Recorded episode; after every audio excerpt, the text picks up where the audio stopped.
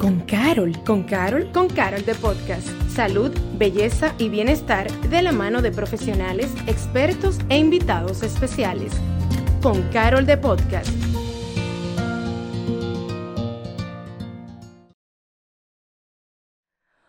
Hola, ¿qué tal? Soy Paloma Rodríguez y bienvenidos a un nuevo episodio de Con Carol de Podcast. Señores, ya estamos en el 2023 y yo creo que para muchos eh, tuvieron todos estos días festivos, para algunas personas que le dieron sus vacaciones de Navidad y demás. Y hoy estamos celebrando el Día de los Reyes Magos. Yo no sé si a ti los Reyes te dejaron algo, pero así que yo hoy te voy a dar a ti un regalo para ti. Y es esta conversación que yo sé que todos necesitamos, ya que hoy vamos a hablar de algo que nos preocupa a diario, sobre todo después de unas vacaciones y las festividades, que diciembre, que la cena, que los regalos, que el viaje y demás. Y es, señores, la salud financiera. Yo sé que ya llegamos a la realidad de nuevo, ya se acabó el tiempo del doble sueldo y demás, y hay que volver en el 2023 a contar los chelitos. Y yo creo que también tenemos que ser un poco más inteligentes a la hora de manejarnos, pero para eso te trajimos hoy a una experta con nosotros para hablar sobre la salud financiera y hablar de eso tenemos a la educadora de finanzas personales, Aura Cruz, mejor conocida como Aura Roth en las redes sociales. Bienvenida, ¿cómo estás? Gracias, gracias. Contenta de estar aquí, emocionada con lo que va a acontecer en esta conversación. No, la verdad la que está emocionada soy yo. Porque una de mis metas de este año es mejorar eh, mi tema, como todo el tema de salud financiera, porque yo creo que en República Dominicana, todo como que se habla de eso, pero, pero no necesariamente se nos inculca culturalmente eh, el tema del ahorro, de la planificación, de cómo manejarnos. Y para, pero antes de entrar como ya más a profundidad, yo quisiera saber cómo llegas a involucrarte en el, en el mundo de los números y convertirte en una educadora de todo esto a nivel de las redes sociales.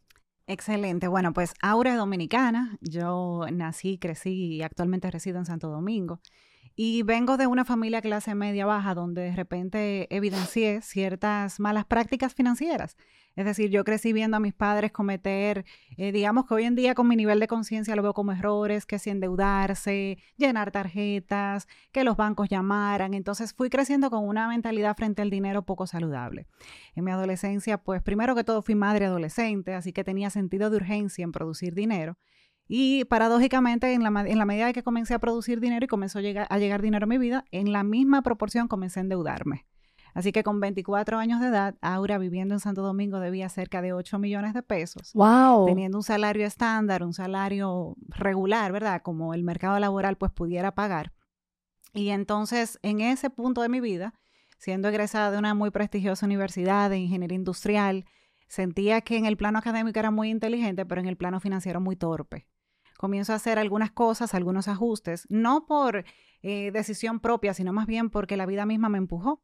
En ese punto estaba recién casada con mi esposo actual, con mi esposo, ¿verdad? Y nos robaron absolutamente todo. Entraron al apartamento, se llevaron todo. Entonces eso fue un, episodio de mucha vulnerabilidad, de una gran crisis financiera personal que me llevó y me empujó. O sea, no fue por inspiración, como algunos que van a escuchar este podcast, sino más bien por desesperación me llevó a cambiar, me llevó a tomar decisiones de cambio como comenzar a leer, comenzar a, asumir la responsabilidad por esa educación financiera que al principio tú mencionabas que muchos carecemos.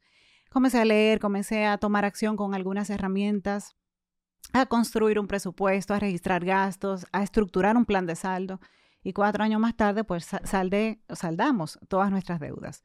Ese proceso yo lo documenté y las personas de mi entorno, tú sabes que la gente, cuando tú estás bien se nota, pero cuando tú estás mal también se nota. O sea, la gente que sabía que teníamos un episodio de deudas a ese nivel, comenzó a notar en nosotros una actitud diferente, un semblante diferente, y comenzaron a preguntarme, oye, ¿qué es lo que ustedes están haciendo? Que ahora como que veo que el dinero está fluyendo y las cosas como que han mejorado. Y así comienza mi historia como educadora financiera. Comencé sin ninguna intención comercial a enseñarle a mi entorno lo que yo había hecho para saldar mis deudas. O sea, que fue de manera natural. Y qué interesante, porque fuiste parte, o sea, en tu historia veo que tú llegaste a ese fondo, tocaste el fondo, que tal vez a veces cuando... Yo, yo creo que yo he tenido esta conversación del tema de salud financiera con otras personas y a veces eh, me he dado cuenta que no necesariamente el que está endeudado tal vez se sienta cómodo recibiendo un coaching o hablando con un mentor de todo esto, porque hay una cierta vergüenza, aunque es más normal de lo que uno se imagina en nuestro país. eh, y con los años que voy hablando con más personas me doy cuenta de que es que estamos acostumbrados muchas veces a no arroparnos a donde la sabana nos da. No importa cuánto tú ganes, sea poco, sea mucho. Eh, pero poder tener una persona que vivió el proceso y supo salir de eso, realmente es como eres una educadora natural. Claro. basada en, en, experiencia. Basada en experiencia, que yo sé que Ahora me emociona todavía más tener esta conversación. Excelente. No, claro, porque al final estamos hablando de, primero, el concepto de inteligencia financiera. ¿Qué viene siendo esto como concepto?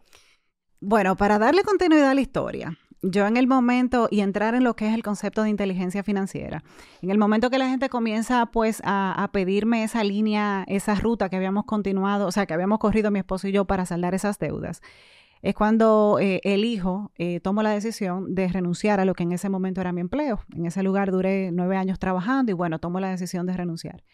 En ese punto, ya con un poquito de salud financiera, porque no estaba eh, saldo del todo, sino que había avanzado en el proceso. Sí, habíamos saldado un gran volumen de deudas, nos habíamos desprendido de algunos bienes materiales de mucho valor. Y, en ese punto, pues, tomo una decisión que fue crucial, que fue renunciar a ese empleo y comenzar a construir los negocios que ya mi esposa estaba corriendo. ¿Qué pasa? En ese punto, recién renunciando a ese empleo, tú sabes que uno cuando pasa de tener un salario fijo donde llega el dinero, es muy difícil, llueve, trueno, ¿verdad? Y el doble sueldo y todo aquello, bueno, pues eh, ahí yo me vi ante un gran reto. ¿Por qué? Porque ya no hay deudas o las deudas están muy, muy controladas, pero entonces el flujo de efectivo se veía limitado. Entonces ahí yo comienzo a formarme en inteligencia financiera y yo comienzo a estudiar el concepto, que no es más que la habilidad de administrar correctamente los recursos económicos. Yo había pasado un proceso de saldar deudas, ahora me tocaba convertirme en una buena administradora del dinero.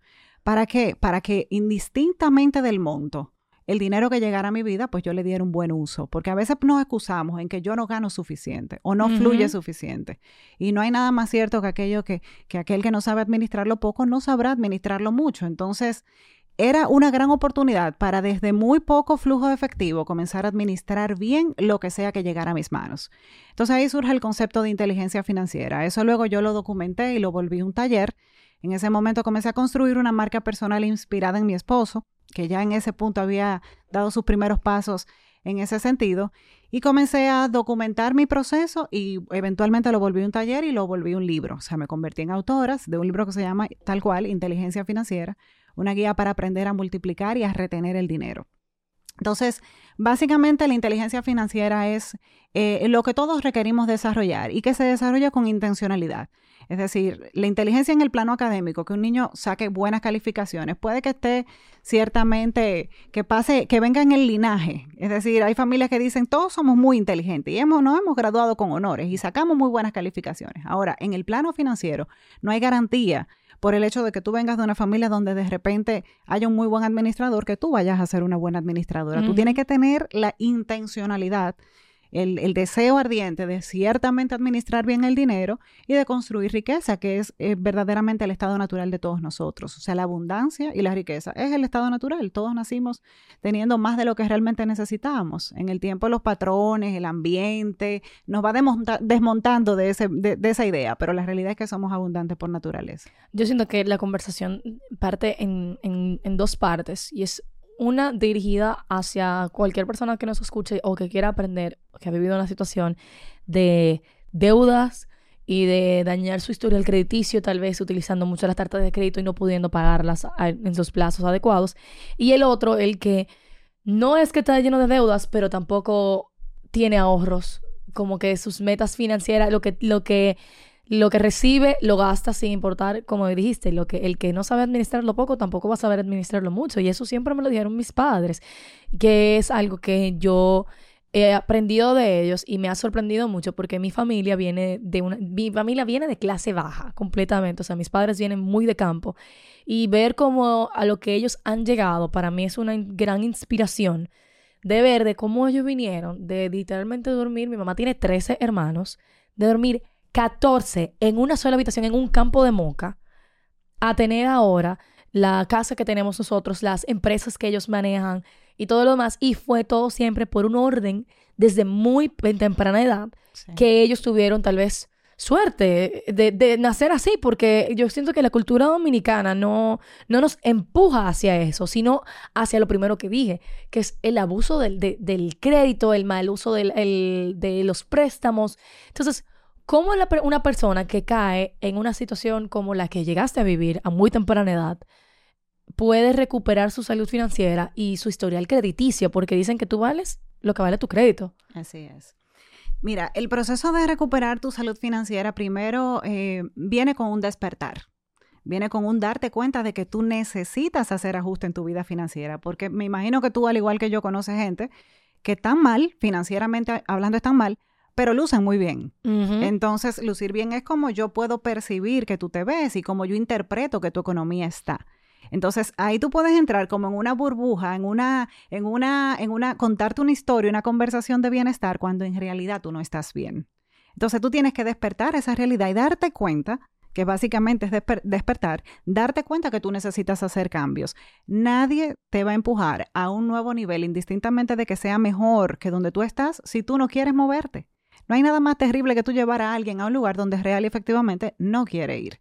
Entonces, y lo digo porque de repente yo tengo clientes corporativos que le pagan programas de miles de dólares a sus colaboradores y es lamentable cómo llegan a las sesiones y no aprovechan el espacio. Y yo digo, wow, ¿cómo, cómo tú teniendo la posibilidad de tener una cercanía con alguien que te puede mover al siguiente nivel en tu vida, tú desperdicias esa oportunidad, pero definitivamente la desperdicias porque no estás despierto a esa realidad. Entonces, primer paso, darte cuenta de que necesitas hacer ajustes. Lo segundo es ciertamente apalancarte de técnicas y de herramientas de orden en el plano financiero. ¿Por qué? Porque necesitarás estructurar un presupuesto personal, conocer cuánto realmente te cuesta vivir, Identificar si el dinero que está fluyendo en tu vida es suficiente para costear ese estilo de vida. Y cuando digo estilo de vida no me refiero a que tengas un estilo súper ostentoso, sino más bien un estilo de vida básico donde tú mínimamente tengas cubierto y sin dificultad techo, alimentos y servicios básicos. Una persona que no tenga techo, es decir, dónde vivir, un lugar donde vivir, servicios básicos, dígase agua, qué sé yo, teléfono, eh, y de la misma manera alimentos, pues no puede entrar en un proceso de saldo de deudas, por más deuda que tenga. Porque que sin lo básico cubierto, tu mente no va a entrar en un esquema de creatividad que demanda el proceso de saldar deudas. Entonces, soy consciente de que necesito un cambio. Hago un presupuesto real y documento cuánto me cuesta vivir.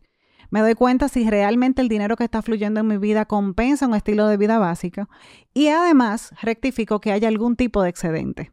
¿Qué suele pasar entre la mayoría de las personas que tienen deuda? No tienen un flujo de efectivo positivo. Llegan a fin de mes arrastrándose y siempre le falta dinero. Entonces por eso se meten en más deuda, es como un círculo vicioso. ¿Cómo tú rompes eso? Y, y, evidentemente el desenlace de una persona con un patrón así es una edad adulta madura con situaciones financieras. ¿Cuántos abuelitos ping-pong no conocemos? ¿Tú sabes lo que es un abuelito ping-pong? No tengo idea de lo que es un abuelito. Un abuelito que llegó a una edad adulta madura sin un flujo de efectivo interesante, sin tener sus básicos cubiertos y tiene que andar de, casa de hijo en hijo. Eh, esta semana vivo en la casa de tal hijo, el, el mes que viene vivo en la casa del otro hijo porque no me preparé financieramente hablando, porque no vi adelante, porque muchas veces andamos predicando fe, pero confiando en que todo va a estar bien, pero también hay una parte del hacer que te corresponde a ti y hay una parte de la planificación y estructura financiera que te corresponde a ti. Entonces, hiciste el presupuesto, identificaste que eh, te cuesta vivir tanto y que te está faltando de mes a mes dos mil pesos para completar tu mes, pero tú tienes un montón de deudas. Permíteme decirte que en ese montón de deudas, por lo menos en la República Dominicana, aunque tengo la dicha y la gracia de mentorear personas en muchos lugares del mundo, República Dominicana, una persona que de repente tenga un esquema de deuda, dentro de su esquema de deuda no se queda la tarjeta de crédito. O sea, siempre suele ser parte, en la mayoría de los casos, me atrevo a decir que 9 de 10 personas que veo en mentoría, dentro de, de, sus deudas hay al menos una tarjeta de crédito. Y probablemente tú, indistintamente de qué tan alto o bajo sea tu coeficiente de inteligencia financiera, sabrás que alguien que solo le paga el mínimo a la tarjeta. Obviamente está pagando muchos intereses y nunca salda, nunca salda. Pero que es imposible porque el círculo mensualmente eso te sube un, porcentaje. Entonces está condenado, está condenado a vivir endeudado toda la vida. Y si a eso tú le incluyes el ingrediente prestamista informal, que casi siempre también, hasta en el plano empresarial, o sea, he tenido personas con un muy alto perfil que tiene préstamos informales. Entonces, préstamos informales donde tú solo pagas intereses, ¿cuál es la o sea, cuál es la fecha probable de saldo? Nunca. Entonces, Por esa razón, debemos volver al presupuesto y provocar un excedente, así sea de un monto mínimo. Hiciste el presupuesto, te diste cuenta que te faltan dos mil pesos y hay un esquema de deuda. Antes de concentrarte en saldar, antes de enfocar tu intención y tus metas a saldar, tu intención debe de estar volcada a equilibrar tus números y a provocar algo de excedente. ¿Cómo, cómo generas más? Obligatoriamente, porque si no, nunca lo vas a lograr. Totalmente, totalmente. Y cuando Aura estuvo en ese punto que me di cuenta que me faltaba 5 o 6 mil pesos todos los meses para completar, ¿qué me tocó hacer? Lo que tenía a mi alcance. Vamos a vender ropa, vamos a vender bicochito, vamos a hacer brownie, vamos a decorar cumpleaños. Oye, yo no soy maestra de ceremonia ni tengo la voz espectacular que tú tienes, pero yo te animo a tu fiesta, yo te hago el cumpleaños. ¿Qué tú necesitas? Y ahí tuve que bajarle al estatus pelatus, porque yo era ingeniero industrial terminando casi una segunda carrera y me importaba mucho el que dirán. O sea, la gente va a pensar que, que estoy en olla, pero adivina qué, yo estaba en olla. Había que hacer lo que había que hacer. ¿Qué me tocaba? Vender ropa, vender zapatos, te decoro la, la, la, fiesta, te arreglo el closet. Óyeme lo que tú necesites. Y entonces, haciendo algo extraordinario, llegó dinero extra a mi vida pude equilibrar ese presupuesto y entonces comenzar a hacer un plan de saldo. Ahí entonces cuando tú comienzas a ver ese pequeño excedente es cuando tú dices, voy a estructurar esas deudas en una lista y voy a comenzar primero a ponerlas al día, porque muchas veces también hay, hay atrasos en una que otra y un plan de saldo no corre si tú tienes atraso. Tú necesitas poner todo al día y luego atacar una deuda a la vez. Es decir, capital adicional a una deuda a la vez. Un error que, que mucha gente cometió el año pasado cuando llegó el doble sueldo, cuando llegó el salario Navidad, que en la República Dominicana somos altamente bendecidos que tenemos eso, señores. Yo tengo coaches en Estados Unidos que no recibieron un peso de bono de Navidad. Coaches en Colombia, coaches en, en, Europa no recibieron nada y el mercado laboral dominicano vive de la queja. O sea, el empleado se queja, se queja, se queja, pero no está viendo que eso está ahí. Pero y todo, todo empleado informal no recibe un doble sueldo. Así que eso es una bendición. Por ejemplo, yo nunca, yo hace años que yo no veo lo que es un doble sueldo. Porque no, pero soy un empleado informal. en este 2023 tendremos que estructurar un plan para que te lo haga tú misma. Para que ese, doble sueldo te lo haga tú no, yo mismo me lo hice. Gracias, Señor. Eh, pero, pero exactamente, o sea, uno no es, pero tuve que buscarlo. Y ahí va al esfuerzo que, se, que uno tiene que hacer. Y está diciendo como la gente no se da cuenta que para colmo tiene eso. Sí, pero entonces, ¿cómo lo utiliza? Entonces, mira lo que pasó. Llegó noviembre, diciembre de 2022, comenzaron a recibir dinero y comenzaron a dispersar el dinero entre todas sus deudas. ¿Y qué sucede cuando tú recibes un doble sueldo de 50 mil pesos y lo distribuyes entre cinco deudas? No, tú llegas enero con la frustración de que debes las mismas cinco deudas y que de repente cuando ya te pongan los intereses nuevamente de la tarjeta, ay, pero lo que yo pagué se fue en intereses. Entonces no hay sentido de logro, no hay sentido de avance, no hay sentido de progreso y progreso. es poco a Óyeme, progreso es igual a felicidad. No hay, es imposible que alguien que vaya avanzando no se sienta más alegre. Entonces, ¿qué yo recomiendo? Inyectale la mayor cantidad de capital a la deuda, a, la deuda más pequeña, de manera que tú puedas saldar anticipadamente esa deuda. ¿Y qué te va a decir tu mente cuando tú saldes la primera deuda? No, te vas a sentir sumamente, eso tiene que ser un sentido de satisfacción grandísimo. Emocionada, tú vas a sentir alegría, tú vas a sentir que vas avanzando y muchas veces. Y ya la presión mensual obviamente va a ser una carga menor porque tienes una menos de lo que de los Totalmente, pero permíteme decirte que yo no, yo no te recomiendo que te acomodes ahí en la idea de que ahora debo una menos, sino el capital que tú le pagabas a esa deuda en calidad de cuota, ¿qué vas a hacer? Lo va a poner extraordinario en las demás. A la siguiente porque tú tienes más deuda y la idea no es saldar una deuda, la idea es saldar todas tus deudas. Yo tengo la intención de que en la República Dominicana en algún momento la gente se crea capaz de verse libre de deudas. Por eso cuando yo imparto mis clases, tengo un taller especializado en saldo de deudas que se llama Detox Financiero. Y en esa clase, de hecho, la última del año tuve 900 estudiantes en vivo en esa clase. Y en esa clase yo le digo a la gente, mira, tu creencia en ti, indistintamente de que no te conozca, es tan bajita, es tan paupérrima, que yo, que creo más en ti que tú, y sé que tú puedes saldar todas tus deudas, te voy a programar para que tú saldes una sola deuda.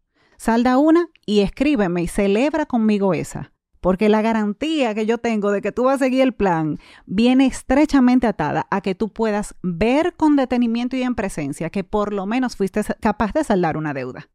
Entonces, la intención es atacar una a la vez, elevar tu creencia, ¿verdad? Modificar tus hábitos eh, y tu conducta financiera porque definitivamente si sigues haciendo lo mismo, eventualmente... vas a seguir gastando más de lo que puedes. Claro, y habrá un efecto rebote. Un efecto rebote como, como cuando las personas están en un programa de perder peso.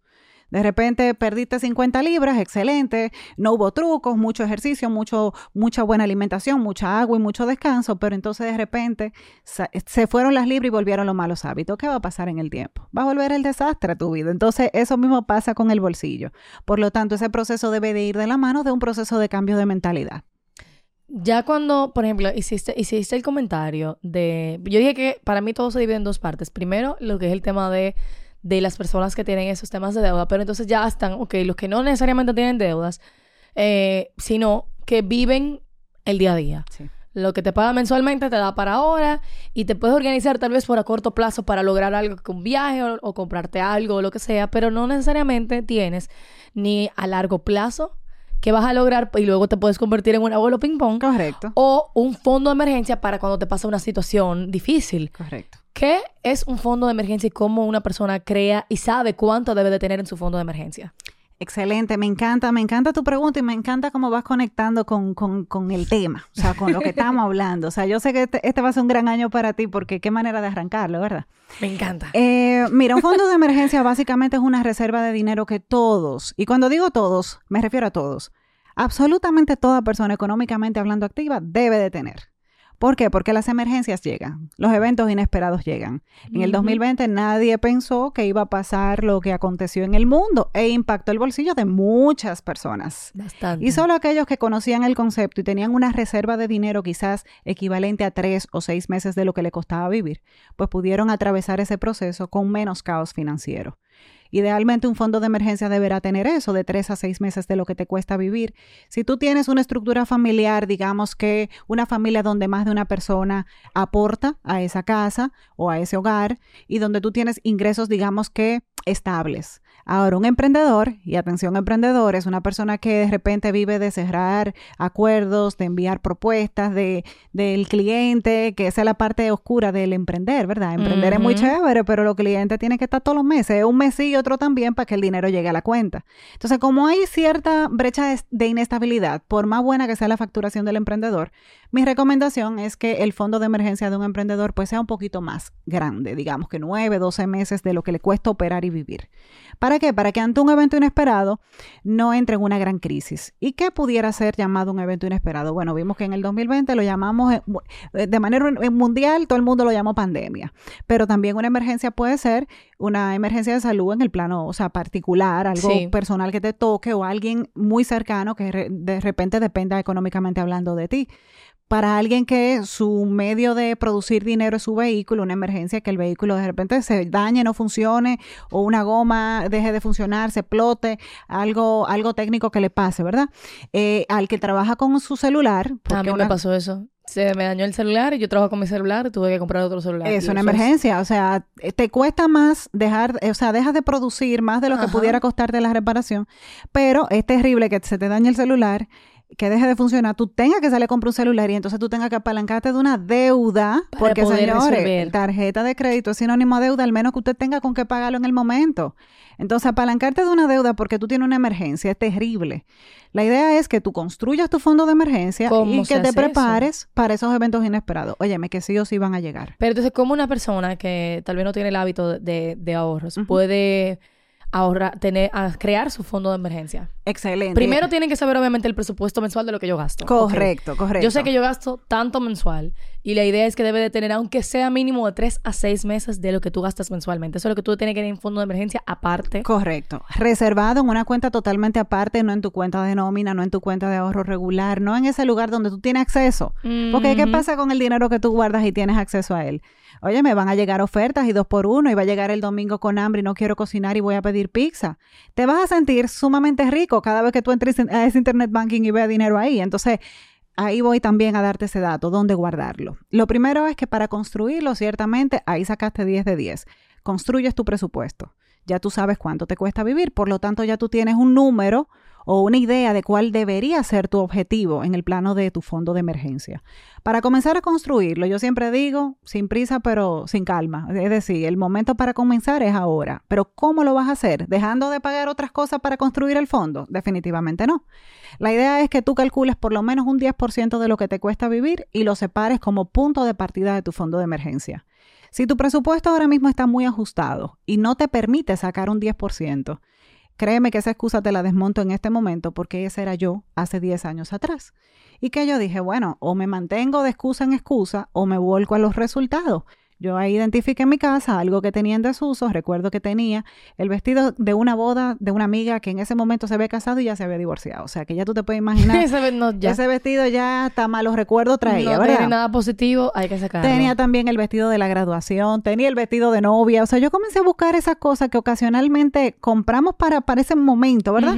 Y que jamás tú te lo vuelves a poner pues eh, lo vendí en una página de reventa de, artículos usados y ese fue mi punto de partida de mi fondo de emergencia. Por lo tanto, si tu excusa, a ti que me escuchas, es que ahora mismo no tengo un cash flow positivo, no me está sobrando dinero, ve a tu casa, y haz un inventario de ese reguero de cosas que tú tienes, que tienen más de seis meses que tú no usas, colócalo a manera de, bendición, ¿verdad? En una página, porque a veces queremos vender, pero como no salió. Entonces nunca se vende. O queremos vender, pero no lo, no lo exhibimos. Estoy vendiendo el carro, pero no le pongo el se vende. No, la intención es venderlo. Y con eso tú arrancas tu fondo. Entonces ya luego, de mes a mes, tú vas colocando una pequeña partida en tu presupuesto que alimente ese fondo hasta que el fondo esté completo. Y entonces, por ejemplo, una cosa es el fondo de, emergencia y algo que he estado aprendiendo mucho y es hasta donde incluso yo personalmente quiero caminar, es el tema de y ahorros. Una cosa tú tienes que tener, una cosa es tu fondo de emergencia, otra cosa son tus ahorros y otra cosa es lo, otro dinero que tú tienes que tener tal vez en un fondo de inversión. Correcto. Son tres partes, o sea, ¿cuántas, cómo son esas reservas de dinero, con, eh, independientemente del nombre y el destino de cada una, que uno debe de tener? Me encanta, me encanta. Tú sabes que mi contenido y todo lo que yo hago lo fundamento en tres pilares. Uno es orden y presupuesto, que es básico y aplica a todo el mundo. Otro es saldo de deudas, porque es para contenido directo para aquel que, tiene un escenario de deudas, pero también inversiones para nuevos inversionistas. O sea que aquí vamos a hablar un poquito de las tres cosas. A nivel presupuesto, todos necesitamos uno. En el plano de las deudas, ya te hablé de cuál es la ruta para saldar. Sí. Ahora, tú me preguntas, ¿qué hago con el tema inversiones? Debo de tener un fondo de inversión, también una cuenta para ahorrar y un fondo de emergencia. Mira, lo primero es que la cuenta de ahorro y el fondo de inversión son una herramienta para colocar dinero por sí sola no tiene ningún propósito ni ningún objetivo. Es decir, tener dinero en una cuenta de ahorro no significa nada. Es decir, tú no vas a comprar ese carro por tener un dinero. Tú tienes que primero establecer la meta de comprar el carro, calcular, proyectar y comenzar a alimentar la, la cuenta. El fondo de inversión tampoco te va a hacer millonario por tú tenerlo si no hay un propósito, si no hay algo definido, una intención definida para con ese fondo. Esas son herramientas donde tú almacenas dinero. O sea que el punto de partida a aperturar una cuenta o un fondo primero es determinar para qué tú vas a acumular dinero. Con el tema fondo de emergencia ya sabemos que hay un propósito claro con ese dinero. El dinero es mantenerme cubierto ante un evento inesperado que va a llegar a mi vida sí o sí. Porque en los próximos cinco años yo te garantizo que si tú estás viva te va a llegar algún evento inesperado. Entonces, ese es el objetivo. Ahora, la herramienta dónde voy a guardar ese fondo o pudiera ser una cuenta de ahorros o pudiera ser un fondo de inversión. ¿Qué pasa? ¿Con qué frecuencia una persona regular ha de tener una emergencia? Si tú miras atrás... tal vez como mucho una vez al año, no necesariamente. O quizás una persona que ande muy descuidada por la vida, pues mensual o bimensual o una vez cada tres meses. Porque cuando tú te mantienes en lo importante, lo importante no se vuelve urgente. Pero cuando tú no obvias lo importante, tú vives en lo urgente. Entonces, una emergencia llega en una persona que vive en lo urgente. O sea, una emergencia recurrente, ¿verdad? Entonces, si la recurrencia de una emergencia en tu vida es quizás una vez al año, dos veces al año, una cuenta de ahorros es más bien un instrumento para dinero de tránsito, para dinero que tú vayas a utilizar a corto plazo.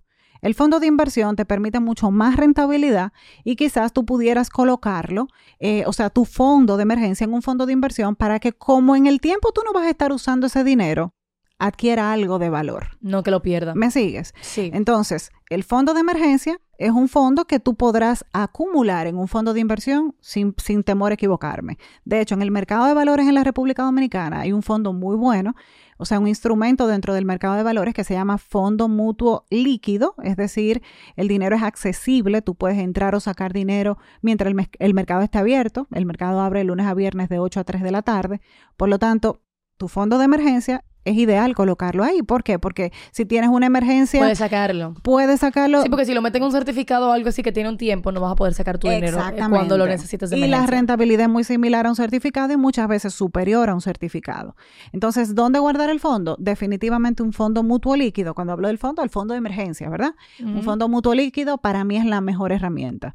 Eh, las personas que me escuchan, pues obviamente en este momento el que escuchó eso quiere saber, ¿y dónde yo abro un fondo, un fondo mutuo líquido? Esa es la pregunta. Ya en los comentarios ahora todo el mundo va a comenzar a preguntar y calma, vamos a responder. En cualquier banco, tú te acercas a una institución financiera de tu preferencia y preguntas por la AFI, la administradora de fondos de inversión de esa institución. Ahí pues vas a tener la siguiente pregunta es, ¿ustedes tienen disponible un fondo mutuo líquido? Y entonces comenzar a eh, escudriñar cuál es el proceso para aperturarlo porque es un proceso. No es tan sencillo como llegué y salgo con el fondo abierto. Ahora tú me decías, cuenta de ahorros, fondos de inversión, ¿qué hago? ¿Ahorro aquí, guardo allá? La cuenta de ahorros desafortunadamente no nos genera una rentabilidad significativa para acumular dinero a más de 30 días. O sea, tú, tus ahorros como tal, el dinero que tú quieres acumular y multiplicar en una cuenta de ahorros se va a estancar. Tan sencillo como eso. Punto. Ahora, tu plan es que eso vea algún tipo de rendimiento en el tiempo o mínimamente cuidarlo de la inflación, porque a veces un fondo de inversión no es que te va a hacer millonario, o sea, tú no vas a poner 20 mil pesos y mañana va a tener un millón, pero te va a cuidar. Que sean todavía 20 mil pesos cuando tú lo vayas a ver nueva vez. De hecho, hace pocos días en una mentoría le decía a alguien, tú tienes 200 mil pesos en una cuenta de ahorros, eh, mañana te invito a que entres a tu banco por internet y me diga cuánto tú tienes, cuánto tú tienes. Es muy predecible. Desde ya dime, ¿cuánto tú vas a tener? 200 mil pesos. Y la semana que viene, 200 mil pesos. Y las semanas de arriba, 200 mil pesos. Y a fin de mes, bueno, voy a tener 200 mil menos 10 centavos que me van a cobrar por manejo de cuenta, porque también hay un monto que por manejo de cuenta te carga el banco. Entonces, al final no es lo conveniente para tus ahorros. Para acumular y multiplicar. Si tu intención es manejar eh, los pagos recurrentes, por ejemplo, ir al supermercado, echar gasolina, eh, no sé, pagar a la señora de servicio, pagar el alquiler o pagar, qué sé yo, tus compromisos financieros, pues esa sería la herramienta ideal. ¿Por qué? Porque el dinero está accesible, exactamente. Entonces, eh, se trata de estudiar un poquitín cómo funciona el dinero, cómo funcionan las herramientas financieras, cómo funciona tanto la banca como el mercado de valores, que es tan accesible y digamos que tan, tan noble en la República Dominicana, porque si nos vamos a otros países del mundo, eh, no, no, no, o sea, no es que no funciona similar, pero el riesgo que está atado a todas las inversiones, pues quizás es un poquito menos controlado y más elevado. Wow, esto ha sido una gran conversación. Yo creo que para empezar el año de esta manera, y, era para todo, toda persona en cualquier etapa que vivieras a nivel financiero, si estás en un momento donde tienes muchas deudas y necesitas poder cómo, cómo salir de allá, hay esperanza. Miren cómo ahora aquí nos compartió su propia experiencia personal. O eres una persona que simplemente está viviendo el día a día y todavía no te has planeado para eso que viene a futuro o para poder lograr ciertas metas definitivamente hay como aquí, en este en el día de hoy yo creo que logramos una respuesta para todo tipo de persona que nos escucha. Y yo sé y yo prometo que en un a final de año del 2023 vas a poder echar para atrás y decir wow qué bueno que hice la que hice caso a todo lo que escuché y aprendí para poder lograr un año que va a ser bastante fructífero, que yo sé que lo va a ser para ti como para mí. Ustedes verán, mi fondo, mis inversiones van este año. Esto es lo que estoy manifestando y lo que voy a trabajar. Amén, amén. ¿Cómo personas pueden contactarte para poder saber de, de, tus, de tus talleres y poder eh, recibir tu mentoría? Claro que sí, yo estoy en Instagram como Aura Rod, Aura R-O-D, y también mi página web aurarod.com, que además tiene un blog súper completo y actualizado donde hay mucho contenido de valor como este. Bueno, señores, y ya recuerden que pueden seguirnos a través de todas las redes sociales de Farmacia Carol. Esto es con Carol de Podcast. Yo soy Paloma Rodríguez y espero que lo que hayamos hablado hoy te haya servido de mucho para este año 2023. Nos vemos en un próximo episodio. Gracias por acompañarnos a Con Carol de Podcast. Nos escuchamos en un próximo episodio.